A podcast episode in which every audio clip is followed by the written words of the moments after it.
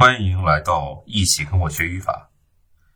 英语可数名词的规则复数形式是在词尾加 s 或者 es，但是呢，有一些以 s 结尾的名词并不是可数名词，它们当中有的做单数用，有的做复数用，有的既可以做单数，也可以做复数用。这个呢，就造成了在实际使用中的困难，因此值得我们注意。那第一个是以 s 结尾的疾病名称或者游戏名称。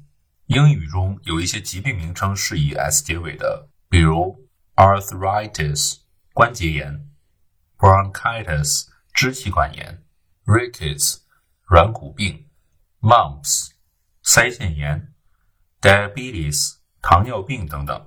这类名词呢，通常都用作单数用。例如，mumps is a kind of infectious disease。Arthritis is a disease causing pain and swelling in the joints of the body. Phlebitis is the swollen condition of the blood vessels. 但是呢，也有一些疾病名称既可以作为单数，也可以作为复数用。比如说，Generally, measles occurs in children. Measles are sometimes caused by a tapeworm. Rickets is or are caused by malnutrition。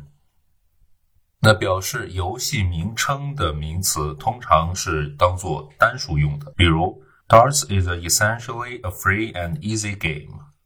Marbles is one of the oldest of games and was not confined to children. 但是呢，也有个别表示游戏名称的名词做复数用，比如 Cards are not allowed here.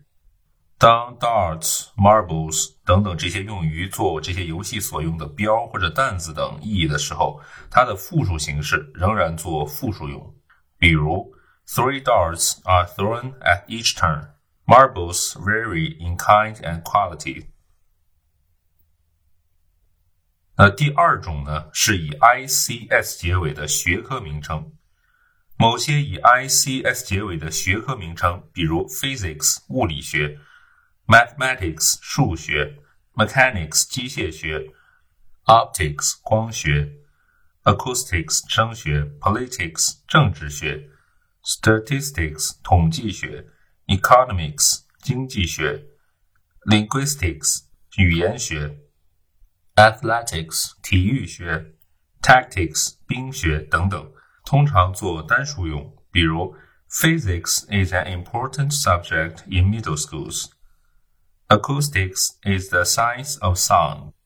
Mathematics is the study of numbers. Tactics is an important study for a soldier. Athletics is required course for students of all grades.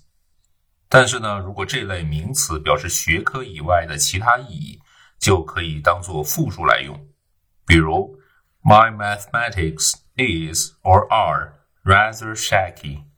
Athletics have been greatly promoted at this college. The new acoustics in the new concert hall are faultless.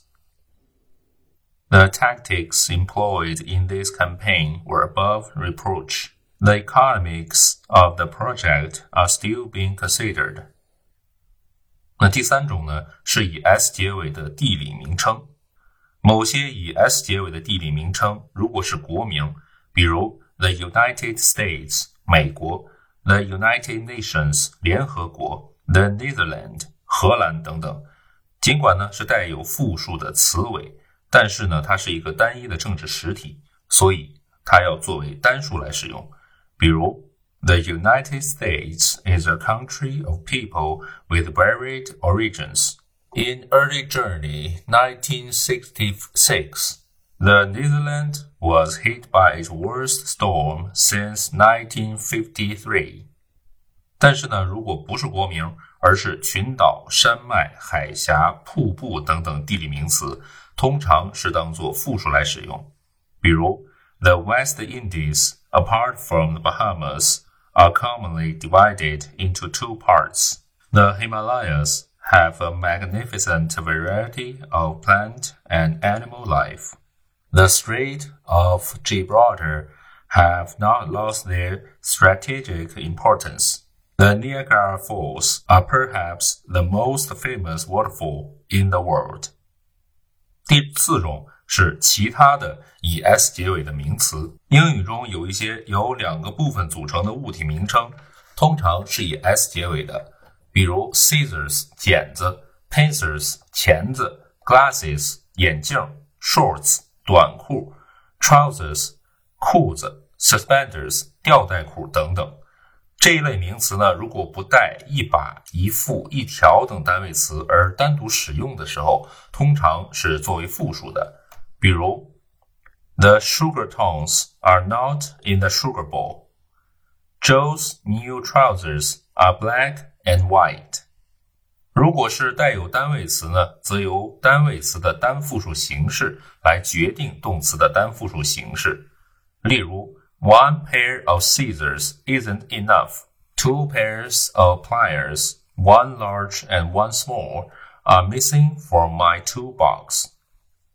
英语中还有一些以 s 结尾的名词，比如 archives 档案，arms 武器，clothes 衣服 ，contents 内容目录，eaves 屋檐，fireworks 烟火，goods 货物。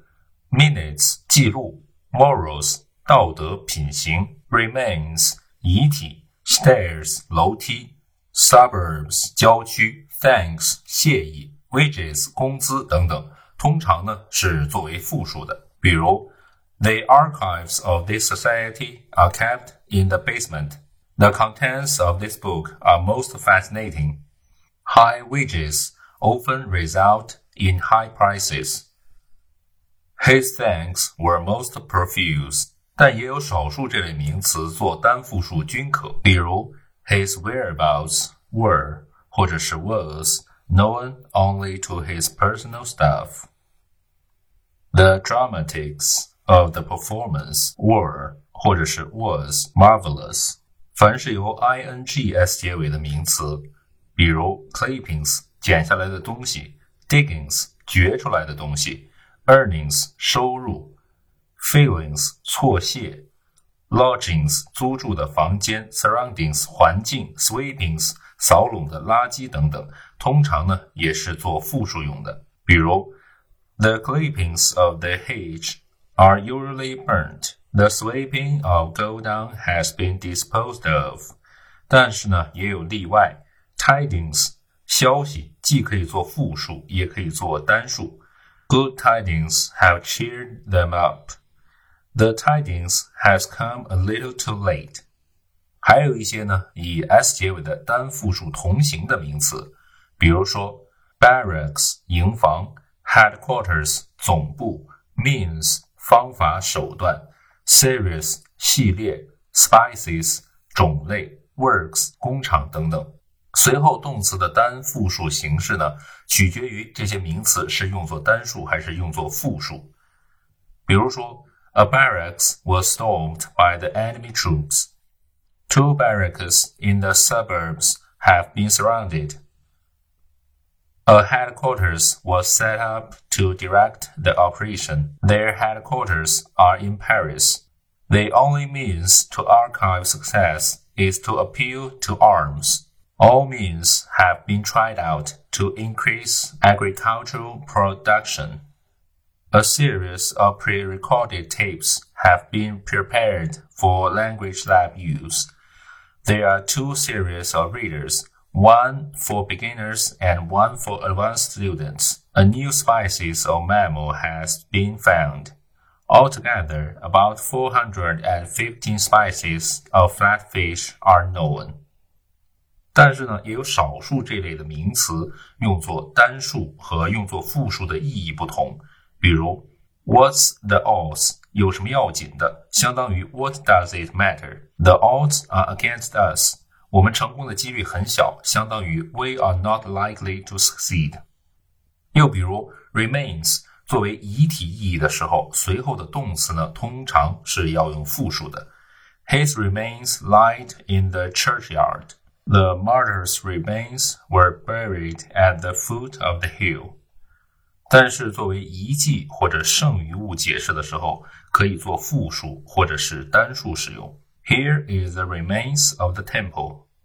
The remains of the meal were 或者是 was fed to the dog.